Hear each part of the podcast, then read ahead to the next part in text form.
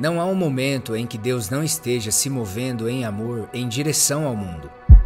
Em um mundo cada vez mais distraído e distante, devemos abrir o nosso coração para os outros, da mesma forma que Deus abriu seu coração para nós. Nossa missão não é mudar as pessoas, mas promover a oportunidade para que a mudança possa acontecer. A vida profundamente formada produz foco missionário em um mundo distraído e disperso, vivendo como quem já foi enviado, sempre na expectativa da volta do Senhor.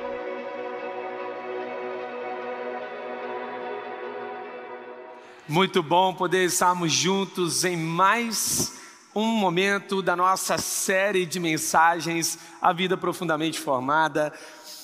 Rick Vilodas, você ainda não adquiriu esse livro, poxa, eu quero te indicar. Pensa num livro que está transformando a minha vida um livro que realmente te inspira a aprofundar a sua experiência com a vida. Afinal de contas, Deus não nos chama para viver a nossa vida na extensão, mas na sua profundidade. Não podemos escolher a quantidade de dias, mas a qualidade dos nossos dias. Isso está no poder das nossas decisões. E nós cremos que Deus está nos levando para um lugar mais profundo. Nós cremos que Deus está nos levando para um lugar ainda mais dentro e profundamente vivido no seu coração, no seu propósito e na sua vida. Você que está vindo pela primeira vez, eu sou Andrei, sou um dos pastores da nossa igreja e é uma alegria recebê-lo nesse tempo juntos. Bom, nós hoje vamos para o tema da mensagem, a vida profundamente transformada, profundamente formada, produz foco missionário em um mundo distraído e disperso. Quanto mais na superfície a gente estiver, maior será o impacto da superficialidade da nossa vida. Sabe por quê? Porque a superficialidade deforma quem a gente é. Nós fomos feitos para uma vida profunda, nós fomos projetados para uma experiência profunda. Não podemos tentar viver a nossa vida na superfície, porque isso vai machucar a gente. Não fomos feitos para relacionamentos superficiais. Fomos feitos para nos importar profundamente com as pessoas, para viver uma vida real, uma vida verdadeira e autêntica. O pastor Fabiano sempre nos ensina. A vida cristã não funciona para pessoas superficiais. Entenda, a superficialidade não é a nossa identidade. A superficialidade é a forma como esse mundo se movimenta, é a forma como as coisas acontecem. Afinal de contas, parece que sempre você está atrasado, você sempre tem que fazer as coisas. Às vezes nós somos ditados pelo relógio, às vezes nós somos movimentados pelo tempo. E Deus nos chama para governar o tempo. O tempo é uma criação de Deus e Ele confiou nas Suas mãos. Eu estava lendo um livro de Dostoiévski e no livro chamado O Idiota, e em determinado momento alguém fala para o idiota e fala assim: que ele é chamado de idiota porque ele vai no contrafluxo desse tempo. E as pessoas falam assim: Você tem tempo para realizar isso? E eu achei extraordinária a resposta dele. Ele falou assim: O tempo é todo meu, ele é propriedade minha, eu sempre tenho tempo. Uau! Eu quero declarar aqui nessa manhã: você tem tempo para governar a sua vida, não pela atividade e pela agenda, mas pelo propósito do céu. Talvez até aqui o que determinou são objetivos terrenos, mas Deus está governando o seu tempo e levando você para colocar o seu tempo debaixo do propósito dele. Até aqui nós vimos que a vida profundamente formada, ela supera a vida exausta com ritmos contemplativos. Ela traz reconciliação racial para um mundo dividido, traz exame interior para quem vive na superficialidade. E na semana passada nós vimos que apresenta plenitude sexual para um mundo insaciável. A verdade é que hoje, quando nós falamos sobre foco missionário, nós estamos falando daqueles que têm um propósito, daqueles que entendem que tem um foco. E entenda, o que é o foco? O foco significa colocar algo em evidência. Não existem focos, porque quando você coloca uma coisa em foco, o restante fica em desfoco. Então, o que que Deus está dizendo? Qual é o seu foco? Qual é o objetivo da sua vida? Para onde você está apontando a sua vida? Tem muita gente que se cansa, eu não sei você, eu já saí de férias e já, e já voltei mais cansado do que antes das férias. Você já tem essa experiência?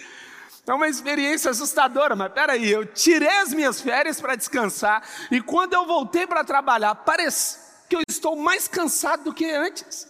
Por que, que isso acontece? Porque descanso não é parar a atividade, mas é movimentar a alma para um foco: o céu. Descanso é o estado de espírito daqueles que entendem que a sua vida não tem propósito sem Deus. Descanso tem a ver com aqueles que entendem que eu estou numa jornada correndo e eu não posso ter esgotamento, eu preciso ter foco, eu preciso saber qual é o objetivo. A missão profundamente formada tem a ver com se tornar uma pessoa singular, única e autêntica. Autenticidade é uma das coisas mais preciosas, né? É tão bom andar com alguém autêntico, alguém que é o que é. Por isso que eu casei com Esté, minha esposa. A maravilha, autêntica, ela é aquilo ali, acabou em qualquer lugar, aquele jeitinho dela. E eu preciso caminhar com pessoas autênticas. Já dizia o pastor Carlos Queiroz: ser é o bastante. Vamos repetir isso aqui, ó. Ser é o bastante. Tem muita gente fazendo e poucas pessoas se tornando. Eu preciso escolher, porque ser é o bastante, segundo Coríntios 2, versículos 14 e 15, mas graças a Deus que sempre nos conduz vitoriosamente em Cristo e por nosso intermédio exala em todo lugar a fragrância do seu conhecimento. Porque para Deus somos o aroma de Cristo entre os que estão sendo salvos e os que estão perecendo. A terra, ela deseja, aqui na, na nossa vigília de primavera, Deus trouxe isso ao meu coração. Aqui na terra as pessoas não estão em busca de pessoas que carregam a coroa de Cristo, mas das pessoas que carregam as marcas de Cristo. As marcas são as marcas de cruz, pessoas crucificadas. Aqui estamos diante de uma geração Tomé uma geração cética, uma geração que quer tocar nas marcas de Cristo. Há alguém aqui que carrega as marcas de Cristo na sua vida, foi lavado, redimido pelo sangue de Jesus Cristo de Nazaré. Você não é mais o mesmo. O fato de você estar andando pela terra é um milagre. Você sabe disso.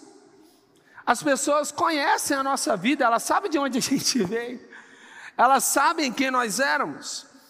E nos tornar é algo precioso. O Rick Vilodas diz: a missão formada no profundo tem a ver, em primeiro lugar, com quem estamos nos tornando antes de o que estamos fazendo. Uau!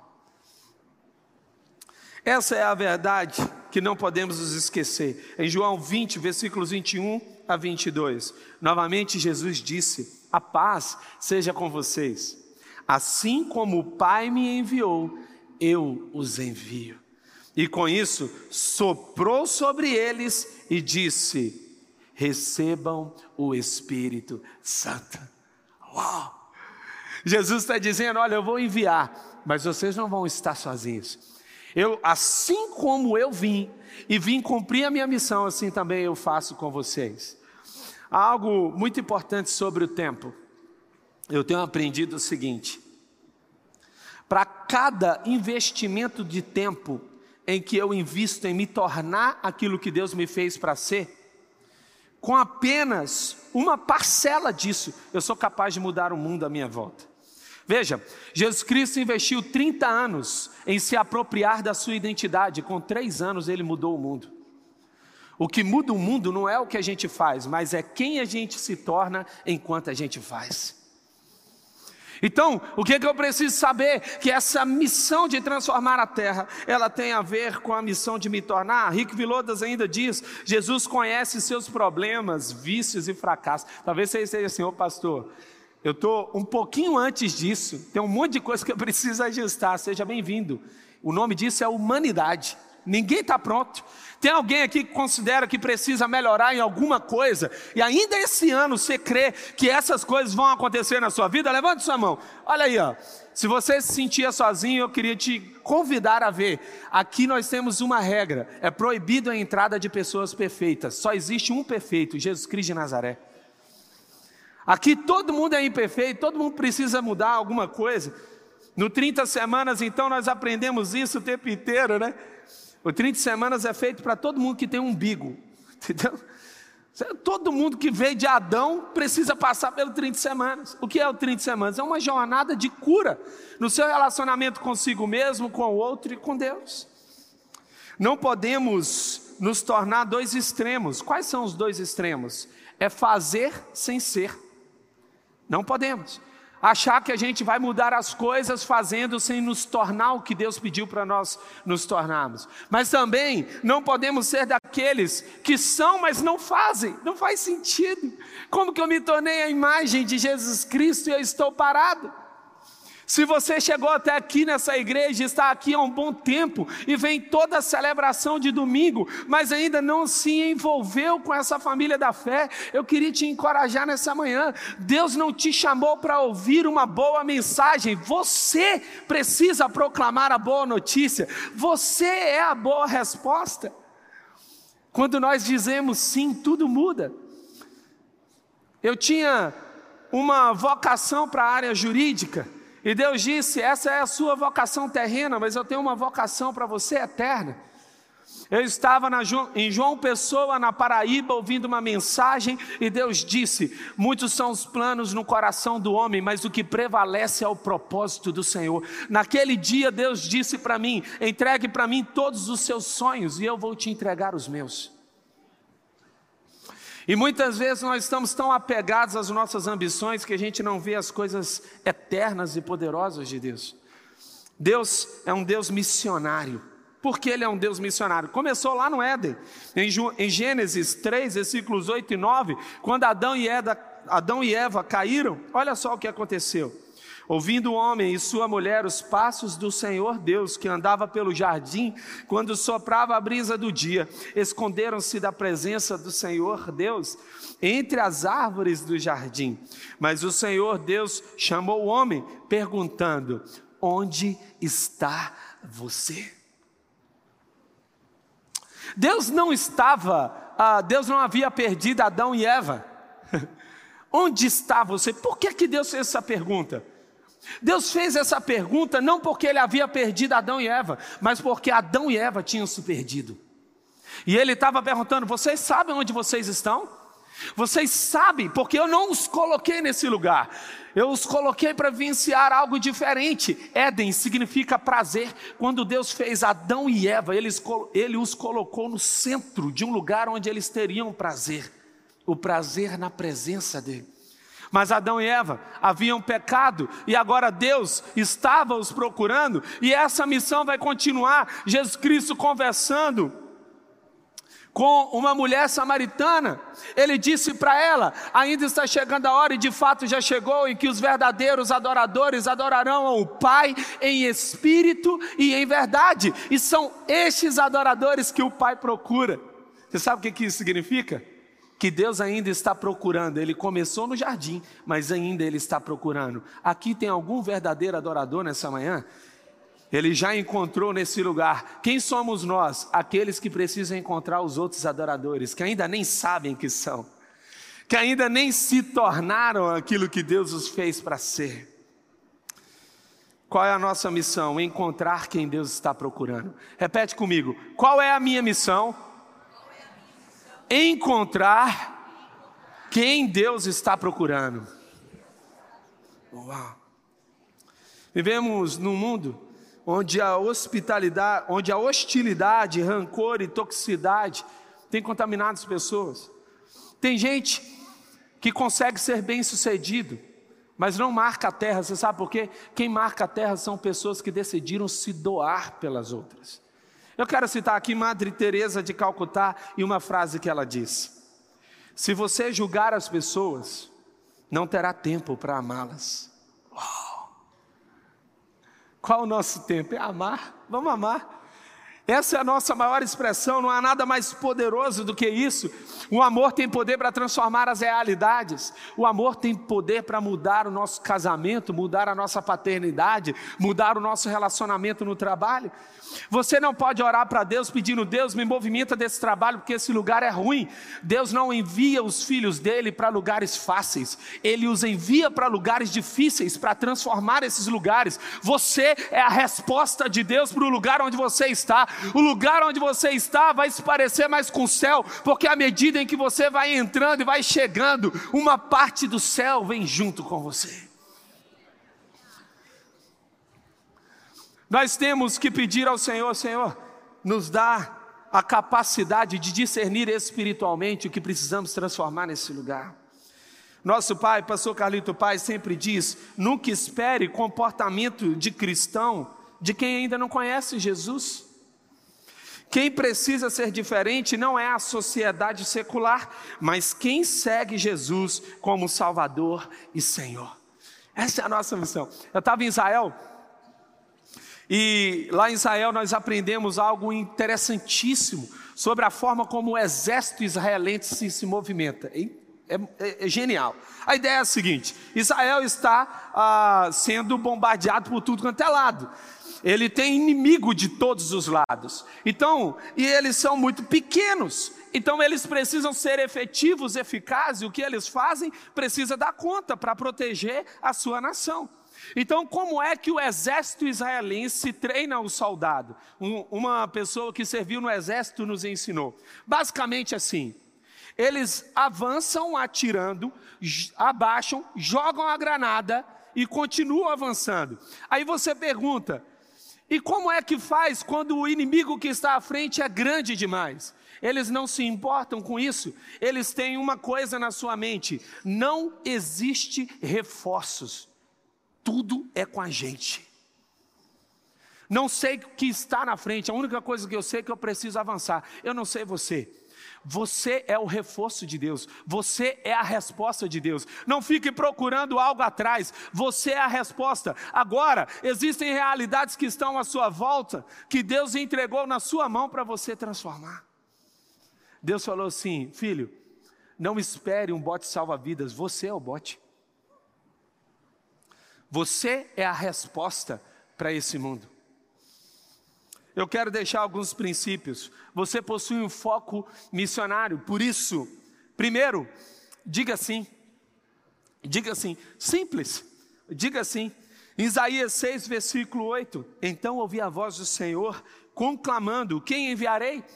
Quem irá por nós? Eu respondi: Eis-me aqui, envia-me. Vamos fazer como Isaías? Deus está dizendo: Quem eu vou enviar? Repete então: Eis-me aqui, envia-me.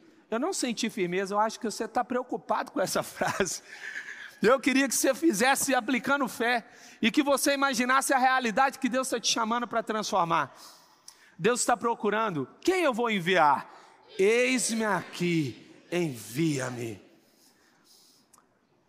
Eu não sei onde que as coisas se perderam.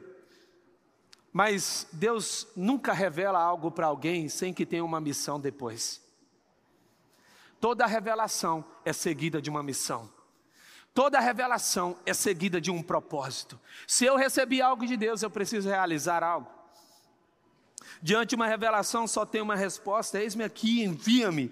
O Filho de Deus que cresce na profundidade, ele entende: eu não consigo ficar escondido. Você já tentou se esconder? Tem, tem gente aqui nesse auditório que tentou se desviar e não deu certo. Porque você não funciona para outro lugar. Você foi programado para ser uma bênção, você foi programado para mudar realidades, você foi programado para dar certo. Mas, pastor, eu erro, eu sei que você erra. A palavra de Deus nos chama para ser perfeitos, e a palavra teleios não significa aquele que não erra, significa aquele que, mesmo errando, não perde o seu propósito. Ele cai, mas cai de joelho, ele se levanta e segue em frente. Qual é o foco dele? O autor e consumador da sua fé. Ele se movimenta pela manhã, imaginando o que o leão da tribo de Judá deseja rugir nessa manhã. Ele está à procura de realizar uma missão. Qual a missão? A missão de Jesus. Em Mateus 5, Jesus já disse: Vocês são a luz do mundo, não dá para esconder uma cidade construída sobre um monte. O nosso pai Calito Pai já diz: a maior tragédia na vida não é a morte, mas uma vida sem propósito. Devemos viver pelo que Jesus Cristo morreu, salvar pessoas. Esse é o foco. Olha, se a gente conquistar tudo e perder pessoas, a gente perdeu tudo. Porque o nosso alvo aqui é amar as pessoas. O nosso alvo é ajudar as pessoas. O nosso alvo é ouvir as pessoas. O meu filho, nesses dias, estava orando e ele falou assim: Senhor, salva todas as pessoas da terra, que todo mundo se converta. Aí, quando a gente acabou a oração, ele abriu os olhos e eu falei assim: Você precisa ajudar a gente, porque a missão é nossa. Ele já enviou a gente. Nós somos essa, essa resposta. Está na nossa mão. Por isso que o alvo da nossa igreja é ganhar todas as pessoas para Jesus. Todo mundo vai tomar a decisão por Jesus? Certamente que não. Mas o nosso alvo não pode ser menor que esse. O nosso alvo precisa ser o alvo de Deus. Em Mateus 9, versículos 9 e 10, Jesus nos ensina algo precioso. Veja só, passando por ali, Jesus viu um homem chamado Mateus sentado na coleteria, coletoria, e disse-lhe: Siga-me. Mateus levantou-se e o seguiu. Estando Jesus em sua em casa, foram comer com ele seus discípulos e muitos publicanos pecadores. Jesus se assentou em meio de pessoas que pecavam. E você sabe por que, que ele fez isso? Porque ele queria mostrar algo precioso. Enquanto Mateus abriu a casa, Jesus Cristo abriu o coração. Uau! Precisamos ser hospitaleiros na medida do céu. Não podemos resgatar alguém que nunca amamos e nos importamos. Há um segundo princípio ou atitude. Você, po você possui foco missionário, por isso, promova a justiça. O trabalho da justiça, às vezes, ele é delegado para pessoas especiais. Não, a, a questão da justiça no mundo é para Martin Luther King. A questão da justiça no mundo, talvez para Mahatma Gandhi. Vamos separar e elencar pessoas especiais que dedicaram a sua vida para a justiça? Não, não. A questão da justiça é um problema nosso. É uma coisa que está ah, entregue em nossas mãos. Em Mateus 5, no versículo 10: Bem-aventurados os perseguidos por causa da justiça, pois deles é o reino dos céus. Uau! Bem-aventurados os perseguidos. Você sabe o que significa bem-aventurado? Existem duas expressões gregas diferentes. A palavra bem-aventurado ou feliz vem de uma expressão macarios, é uma expressão grega. Mas na Grécia antiga, como Platão, Aristóteles, Sócrates, eles não utilizavam essa expressão. Eles utilizavam uma outra expressão, eudaimonia. A palavra eudaimonia significa bom espírito, estar bem estar tranquilo. Felicidade para o grego clássico ali dos filósofos era um bom estado de espírito, era algo em que em algum momento eu estava bem, mas em outro momento eu estou mal. Ela é oscilante, mas Jesus ele muda essa realidade e ele vai dizer Macários. Macários significa abençoado. Feliz é aquele que é abençoado. Felicidade não é um estado de espírito, mas é a identidade dos filhos de Deus que estão debaixo da sua bênção. Uau.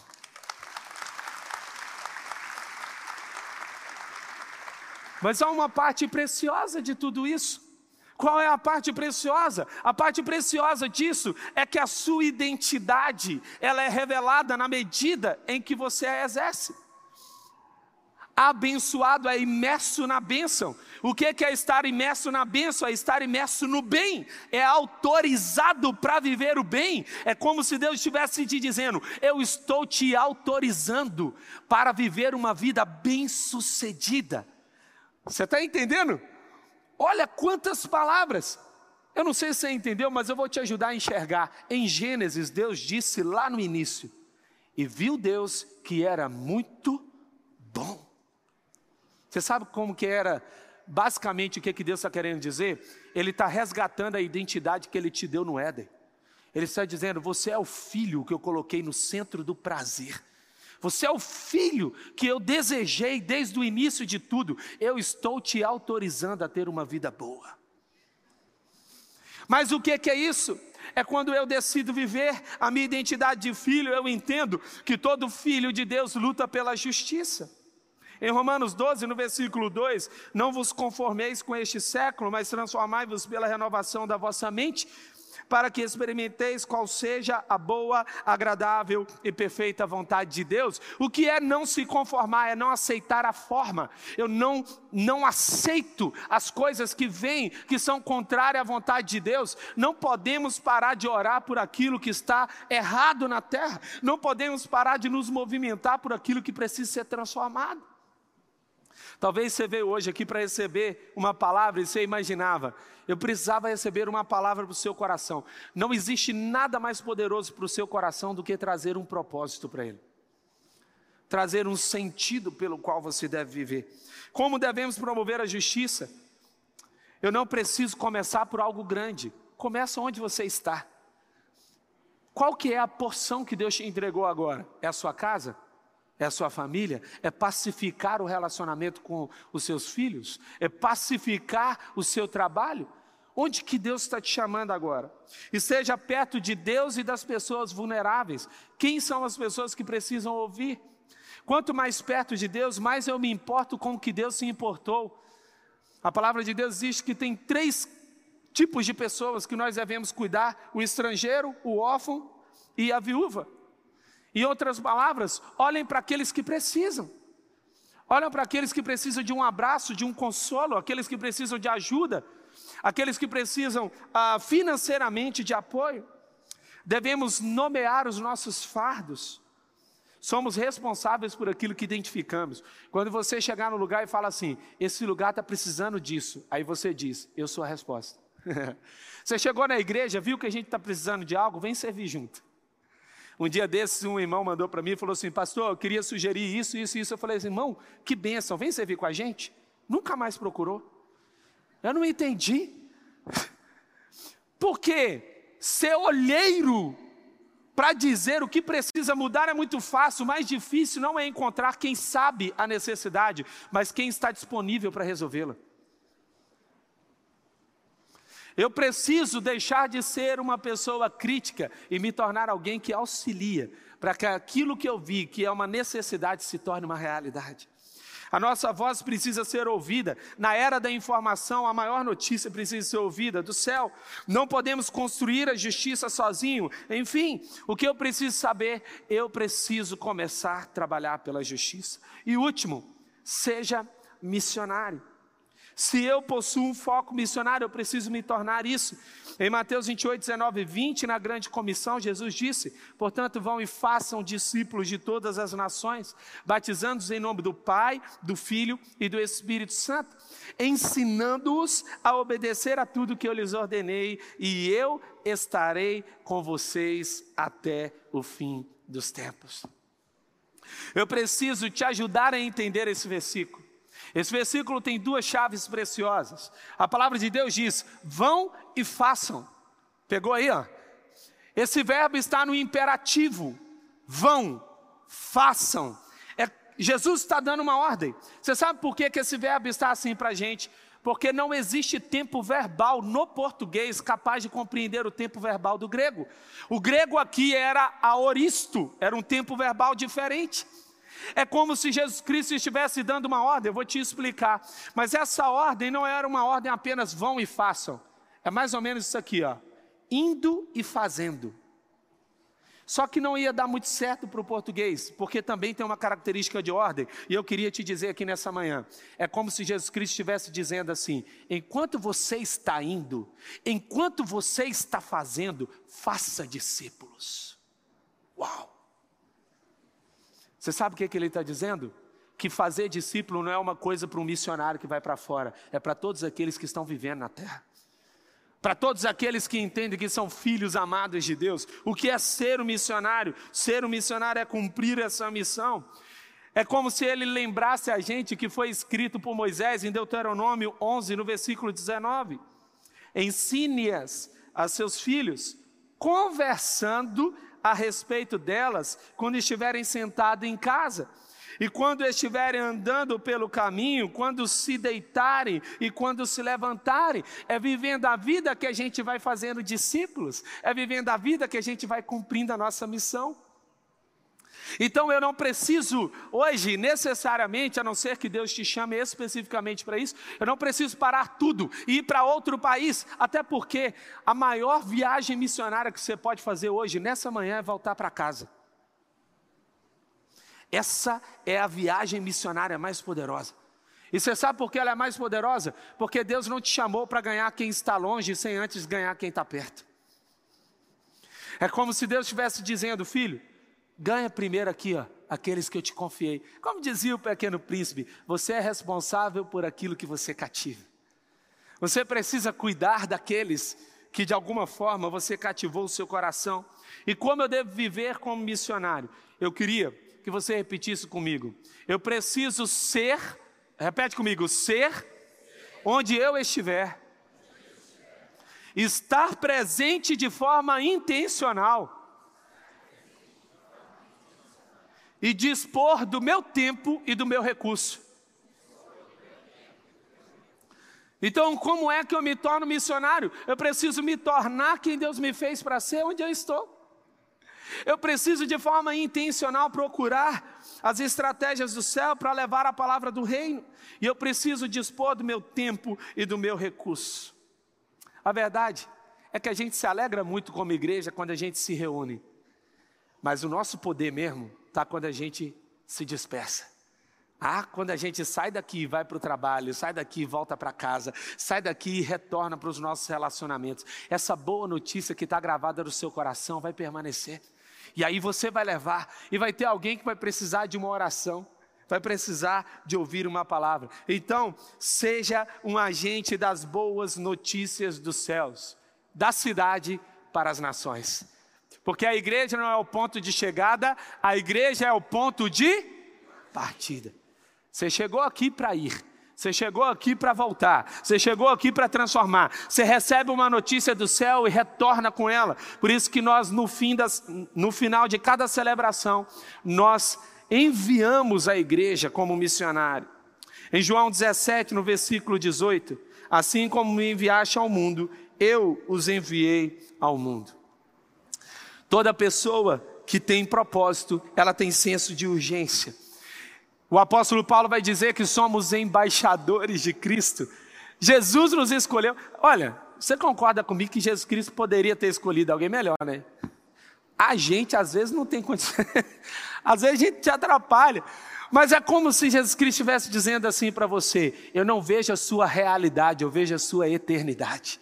Ei, ele olha para você e fala assim: Você ainda não se viu como eu te vejo. Sabe o que, que mais acontece? O inimigo tem medo de que você acorde, você se desperte, você saiba quem Deus te projetou para ser, porque no momento em que você tiver consciência disso, os planos dele se acabaram sobre a sua família, se acabaram sobre essa cidade, se acabaram sobre essa nação. Eu creio que Deus está despertando uma geração e essa igreja é como um farol sobre essa cidade, um farol sobre a nação, porque cremos que vamos proclamar a realidade. Uma boa notícia só é boa notícia quando chega a tempo. Ela precisa chegar. Não sabemos quanto tempo vamos viver e quanto tempo as pessoas vão viver. Então eu preciso dizer: qual é o melhor tempo para amar? A melhor forma de usar o seu tempo, a melhor forma de você dedicar a missões é por meio do seu tempo. E o melhor tempo é agora. A melhor forma de amar é agora. O melhor jeito de amar é hoje. Em Romanos 10, 14: Como crerão naquele de quem não ouviram falar? E como ouvirão se não houver quem pregue? Glória a Deus, que bom que você recebeu esta palavra da fé, essa mensagem, o Espírito Santo agiu e certamente agora é hora de você poder dar uma resposta para Deus. À luz do que você recebeu nesta mensagem de fé, pregada com tanto amor, uma mensagem bíblica de Deus para o seu coração, é hora de você dar uma resposta para o Senhor. E eu quero convidar você a dar uma resposta e quero fazer três convites para você. Aí na sua tela agora aparece um QR Code e um número de WhatsApp para que você que tomou uma decisão possa então entrar em contato conosco agora. O primeiro convite é se você ouviu esta mensagem e quer tomar uma decisão de arrependimento e de receber Jesus no seu coração como Salvador e Senhor da sua vida agora.